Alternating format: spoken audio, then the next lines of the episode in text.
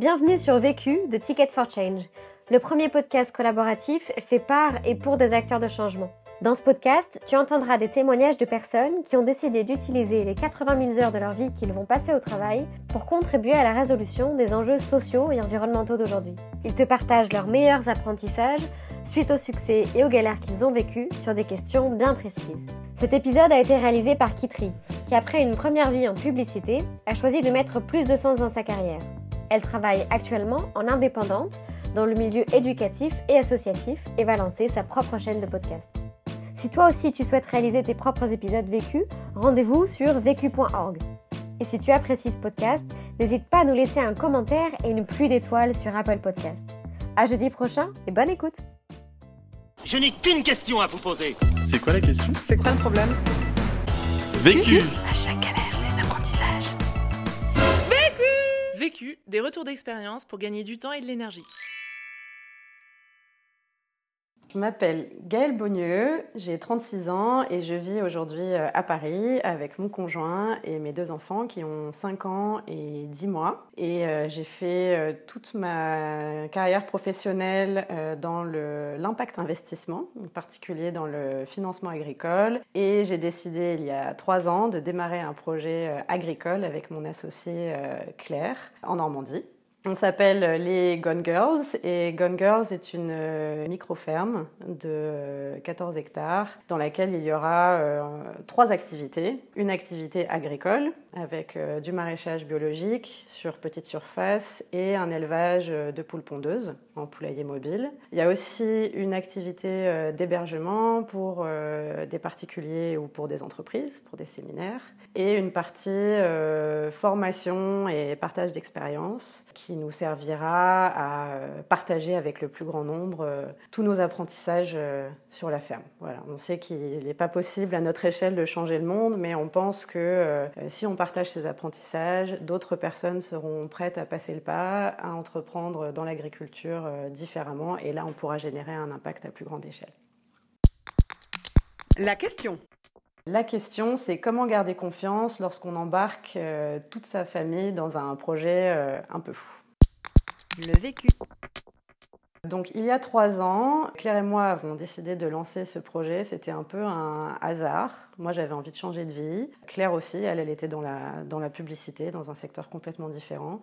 Et on s'est euh, retrouvés autour d'une bière un soir à Paris et elle est arrivée avec le livre du Bec et Loin, c'est une ferme de permaculture en Normandie qui est assez euh, connue, en me disant euh, j'ai trouvé ma nouvelle vie, je veux démarrer une ferme comme celle du, du Bec et Loin. Et elle m'a demandé si je voulais lancer ce projet avec elle et j'ai dit oui. Donc ça, c'était en septembre 2016 euh, et on s'installe cet été. Donc il y a eu trois ans entre euh, l'idée euh, et, le déménagement. Il se trouve que voilà, en septembre 2016, quand Claire m'a parlé de cette opportunité, enfin de ce projet, on a eu l'opportunité de reprendre une ferme en Normandie qui appartient à la famille du mari de Claire.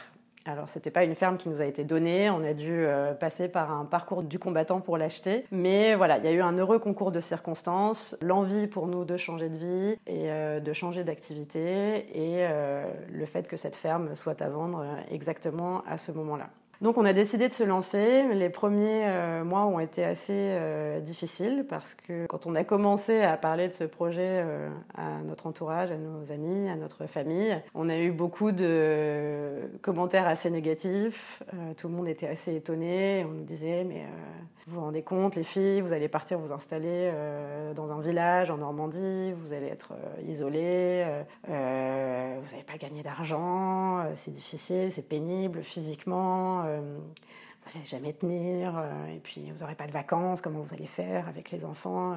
Qu'on a eu beaucoup, beaucoup beaucoup d'objections au démarrage. Et pour moi, c'était une période assez terrifiante. J'ai eu beaucoup de doutes. Je me suis dit, mais en fait, c'est peut-être pas une bonne idée. Peut-être qu'il vaut mieux que je reste dans mon travail actuel. C'est confortable, plus facile. Pourquoi je vais me mettre ce stress là à faire euh, tout ce changement? Sachant qu'à l'époque, on avait euh, un seul enfant et entre-temps, euh, deuxième qui est arrivé. Mais voilà, pendant ces trois ans, malgré cette phase de démarrage un petit peu compliquée, on va faire ce changement aujourd'hui parce qu'il y a eu aussi un certain nombre d'apprentissages et de choses positives qui nous ont donné confiance pour avancer.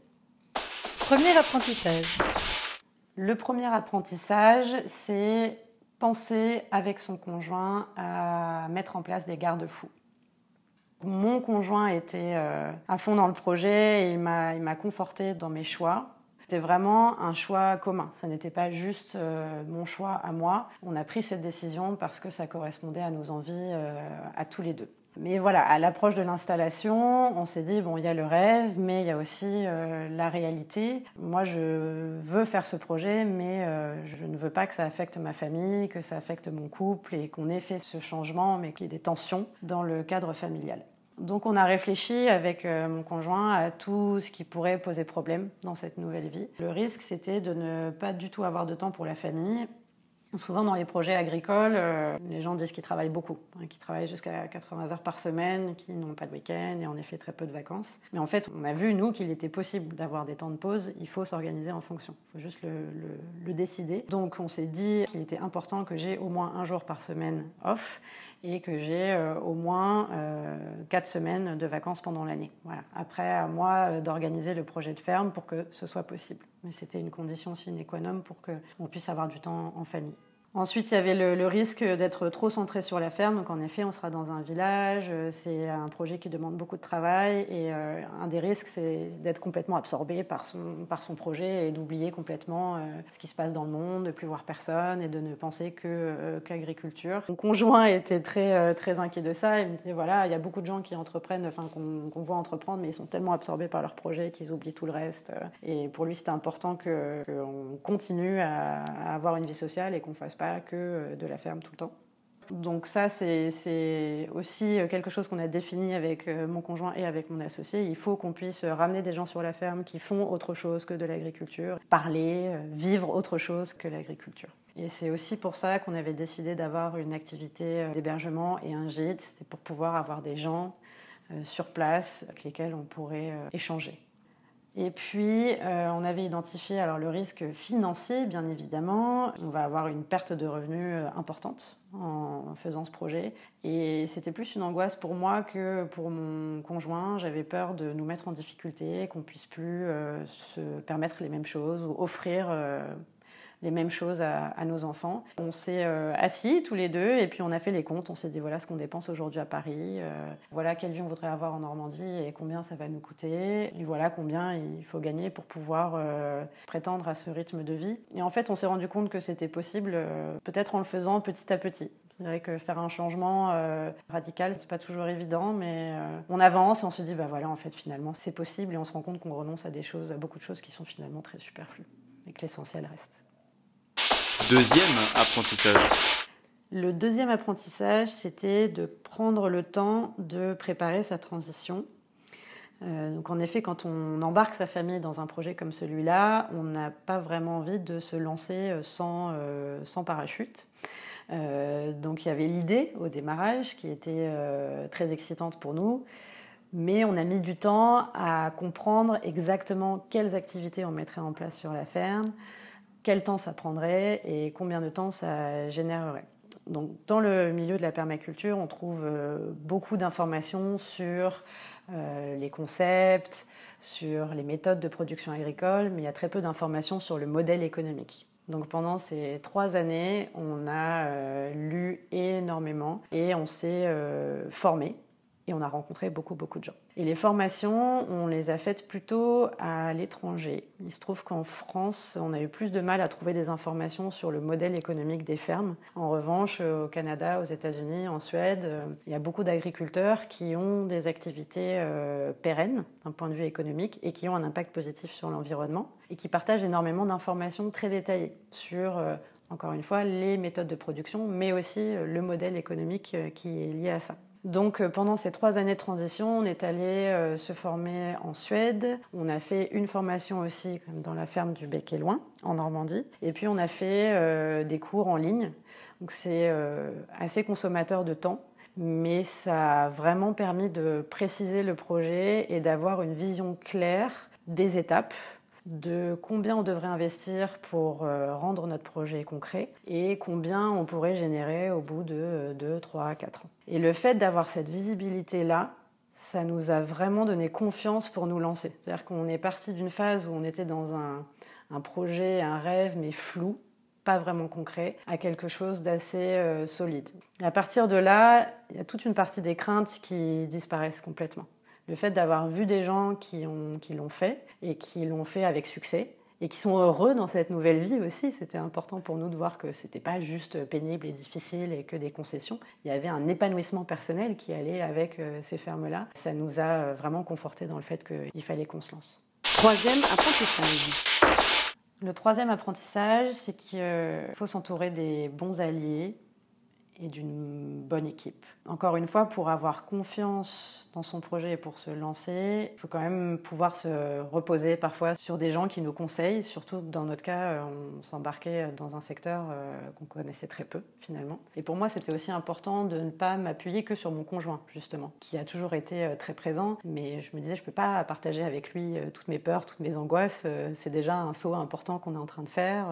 Il m'aide aujourd'hui avec les enfants pendant que je suis en formation. Il faut que je puisse aussi parler à d'autres personnes de ce projet. Et donc la première personne avec laquelle j'échange régulièrement, c'est évidemment euh, mon associé Claire. Euh, le fait d'être deux dans ce projet, c'était clé pour nous. Je pense qu'on ne se serait pas lancé euh, toute seule. Toutes les deux, on a eu des moments où on était très enthousiastes et puis on a eu des moments de découragement, très souvent, mais jamais en même temps.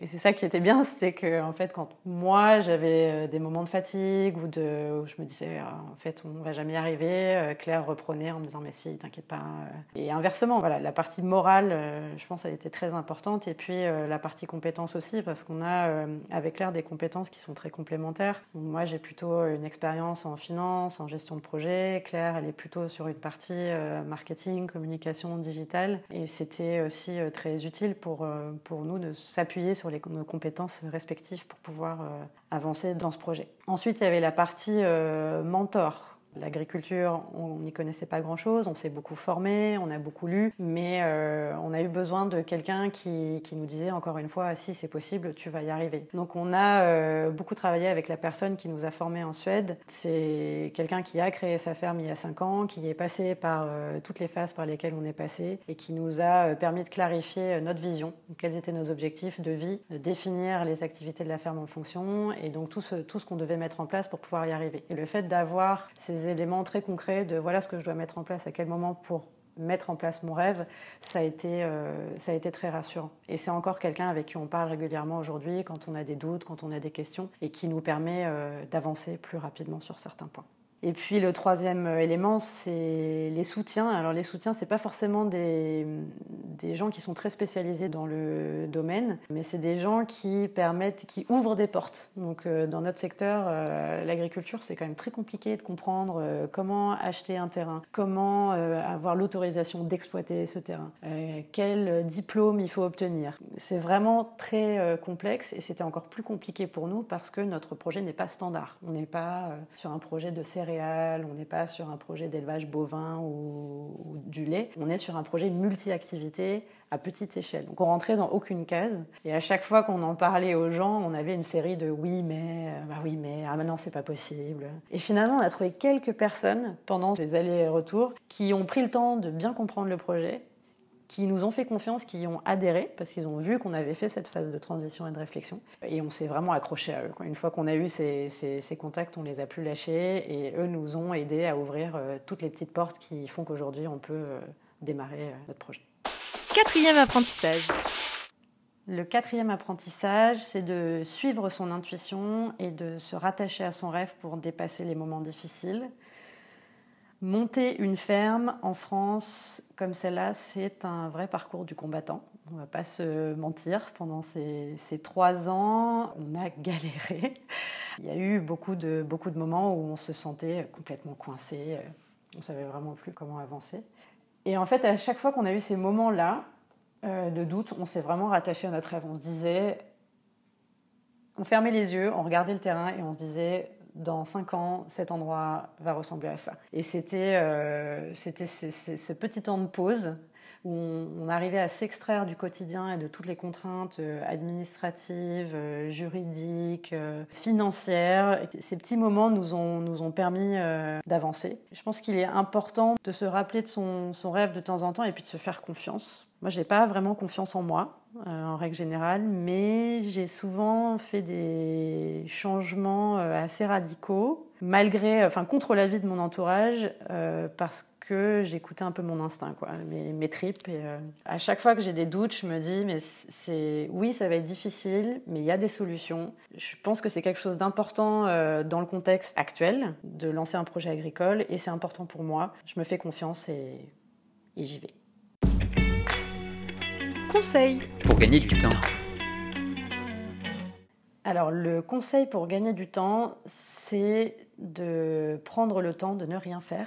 Je pense que c'est, en tout cas pour, pour nous, ça a été euh, les moments où on a été le plus efficace, c'est les moments où on s'est arrêté et où on a pris le temps de soit faire complètement autre chose, de passer un week-end entier à ne rien faire, à lire, à faire de la musique, à se promener, à profiter des enfants, ou les moments où on s'est immergé dans un sujet ou un secteur complètement différent. Je trouve qu'on revient avec, euh, en, ayant de la distance et en étant beaucoup plus euh, efficace dans la prise de décision que si on a juste la tête dans le guidon euh, en permanence. Conseil pour gagner de l'énergie. Le conseil pour gagner de l'énergie, euh, c'est le même, c'est de, faire ces temps de, rien. Euh, moi, je, suis un peu hyperactive, donc j'ai souvent fait cette erreur de vouloir trop faire ou de faire des choses tout le temps, tout le temps, d'être en hyperactivité. Et depuis que j'ai appris à m'arrêter et à ne rien faire, je me rends compte que je me sens mieux et que justement j'ai beaucoup plus d'énergie. En tout cas, c'est une énergie euh, positive, moins en tension. L'autre question la question que je me pose en ce moment, c'est comment organiser ou gérer l'association. Je pense qu'il va être important à un moment qu'on mette en place, euh, je sais pas, des règles entre nous sur euh, l'organisation du travail. On a deux contextes qui sont euh, assez différents. Moi, j'ai deux enfants. Claire aujourd'hui n'a pas d'enfants. Elle a ses passions, ses centres d'intérêt. Moi, j'ai les miens. Comment on va organiser notre rythme de travail? Comment on va organiser notre année? Comment on va organiser la prise de décision entre nous? Comment on va organiser la répartition des tâches? Je pense que c'est important de ne pas tout faire à deux, sinon on perd du temps. Et en même temps, euh, il faut qu'on puisse se remplacer sur tous les sujets. Voilà. Vu, vécu, vaincu. Pour plus de vécu, clique vécu.org. Je voulais te dire, euh, tu sais, on, on a tous nos petits problèmes. Vécu.